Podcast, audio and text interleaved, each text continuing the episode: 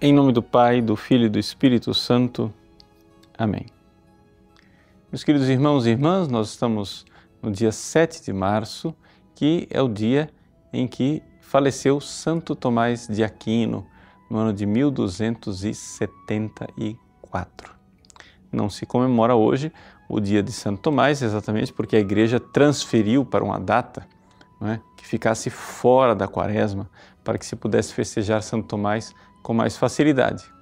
Mesmo assim, nos recordamos dele e gostaríamos de é, usar né, do pensamento e das reflexões de Santo Tomás para meditar sobre este Evangelho maravilhoso do dia de hoje, o Evangelho que nos ensina o Pai Nosso.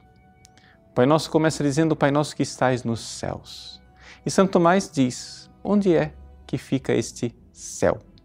O céu do Pai Nosso é o coração dos justos é o coração dos santos.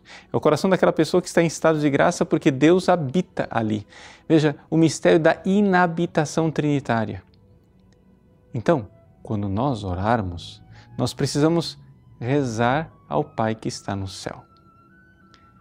Neste mesmo Evangelho de São Mateus, Jesus, não no trecho que foi lido hoje, mas Jesus explica que quando nós formos orar, nós precisamos entrar no recinto, no nosso quarto. Esse entrar no nosso quarto é entrar no nosso coração. E o nosso Pai que vê no segredo vai ouvir nossa oração. Nós precisamos ir para o céu onde está Deus, Pai do céu, que ouve a nossa oração. Mas como é que se faz isso? Será que quem consegue é, mergulhar no céu do seu coração são somente os grandes místicos? Não a coisa é muito mais fácil do que você pensa. Em primeiro lugar, se você está em estado de graça e você comunga, todas as vezes que você comunga, Jesus está lá, fisicamente tocando o seu corpo, e a alma de Cristo está em profunda comunhão com a sua alma naquele lugar onde habita Deus. Existe um lugar na sua alma onde Deus habita. E neste lugar é que Jesus toca em você quando você comunga.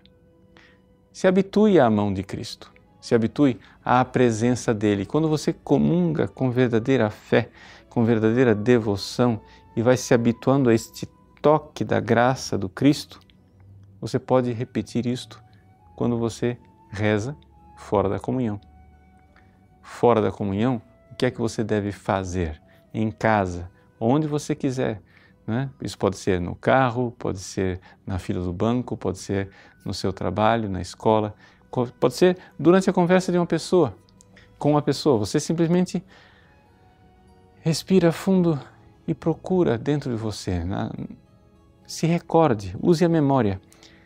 Procure dentro de você onde foi que o Cristo tocou você na última comunhão. É ali. Ali está o céu. Ali, você então diz: Senhor, eu creio. Eu creio que vós, ressuscitado, enviais o vosso Santo Espírito para gerar em mim esta presença do céu. Eu creio que eu não estou sozinho. Eu creio que sois Deus conosco.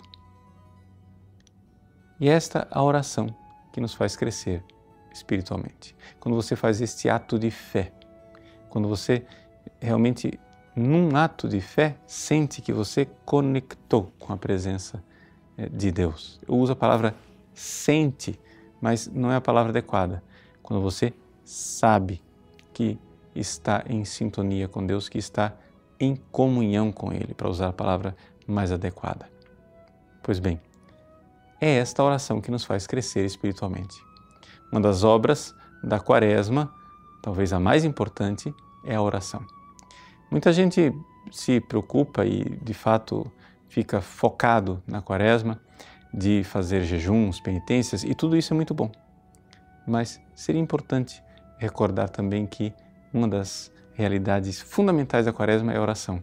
Portanto, nessa quaresma, comungue com frequência e depois, mesmo quando você não estiver na comunhão, mergulhe e encontre o céu que está dentro de você Pai nosso que estais nos céus.